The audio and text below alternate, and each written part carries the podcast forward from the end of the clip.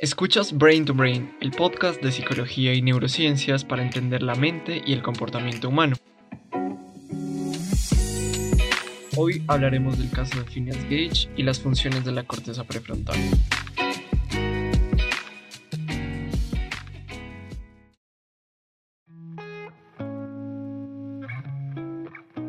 Hola, bienvenidos a Brain to Brain. Hoy hablaremos de un caso clínico muy, muy importante para la neurociencia y la psicología. Este es el caso de Phineas Gage. Además, hablaremos del papel de la corteza prefrontal en la actividad cerebral.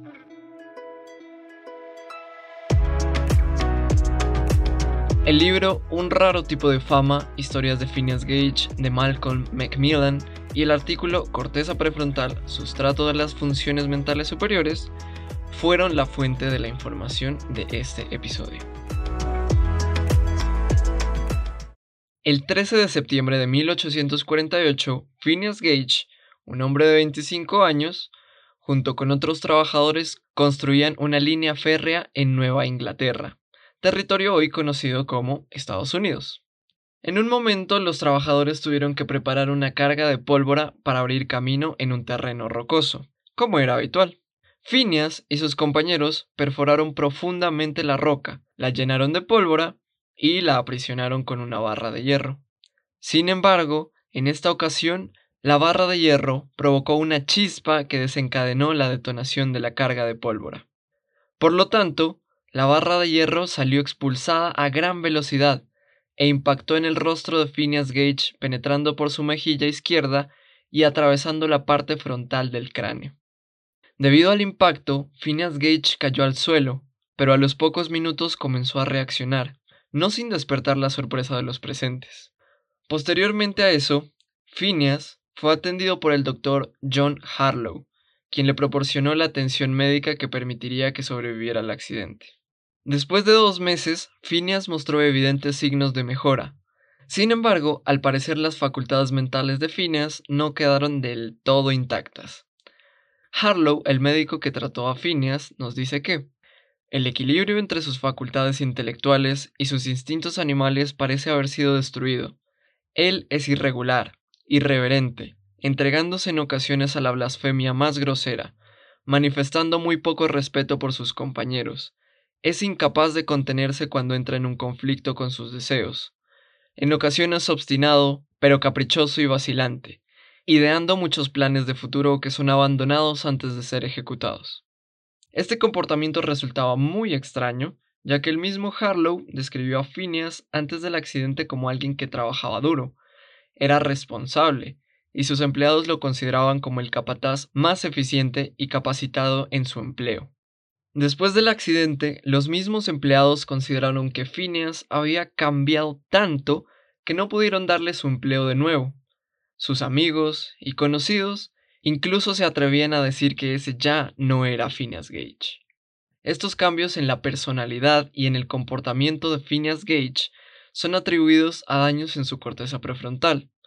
Sin embargo, gracias a reportes de la vida posterior de Phineas, podemos concluir que esa fase impulsiva fue temporal, ya que en la época en la que vivió en Chile, él tenía un desempeño adecuado de sus funciones en su trabajo como conductor de coche de caballos.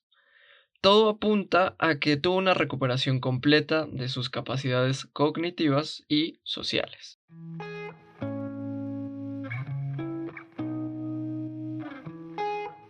El caso de Phineas Gage es un caso trascendental en la psicología y en la neurociencia. Este caso ha sido ampliamente estudiado, ya que ha permitido conocer una zona muy importante en el comportamiento humano, la corteza prefrontal. Actualmente, sabemos que la corteza prefrontal tiene un papel extremadamente importante en la actividad cerebral, ya que nos permite integrar distintos tipos de información que viene desde otras zonas cerebrales o información que percibimos con nuestros sentidos, razón por la cual podemos desarrollar un razonamiento mucho más complejo. Igualmente, la corteza prefrontal se encarga de la memoria de trabajo. Este tipo de memoria es la que nos permite manipular información instantáneamente, como cuando contestamos una pregunta o cuando resolvemos un problema matemático. Además, esta zona es responsable de la planeación a corto y mediano plazo, la visualización de consecuencias y el control de impulsos. Por eso, un daño en esta región del cerebro, como es el caso de Phineas Gage, tiene como consecuencia que una persona no pueda regular sus emociones o que actúe de manera impulsiva. Aparte de todo esto, la corteza prefrontal nos permite recuperar recuerdos y contar con capacidades que nos definen como seres humanos.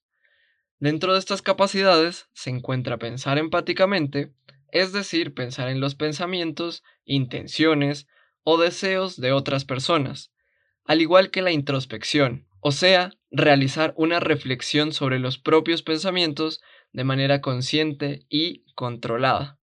Debido a que la corteza prefrontal desempeña todas estas funciones tan importantes, una lesión en esta zona cerebral representa que la personalidad de una persona se vea transformada radicalmente, e incluso podríamos desconocerla, ya que nuestro pensamiento y comportamiento están fuertemente determinados por la actividad de esta región.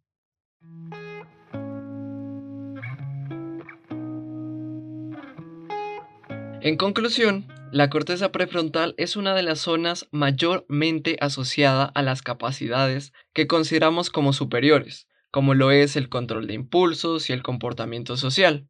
Gracias al caso desafortunado de Phineas Gage y a otras investigaciones, hemos logrado empezar a comprender esta zona que nos hace tan especiales como especie a nosotros, los seres humanos.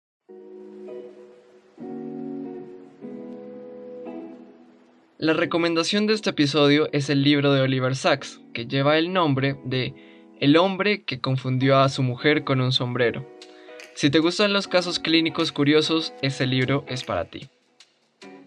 Me gustaría finalizar preguntándote, ¿Conocías el caso de Phineas Gage? ¿Te gustaría que habláramos de otros casos clínicos icónicos para la psicología y la neurociencia? ¿Y de qué otros temas te gustaría que habláramos? Déjame saber lo que piensas escribiéndome por Facebook o por Instagram. Las redes sociales, como siempre, están en la descripción de este episodio. Muchas gracias por escuchar Brain to Brain. Hasta la próxima.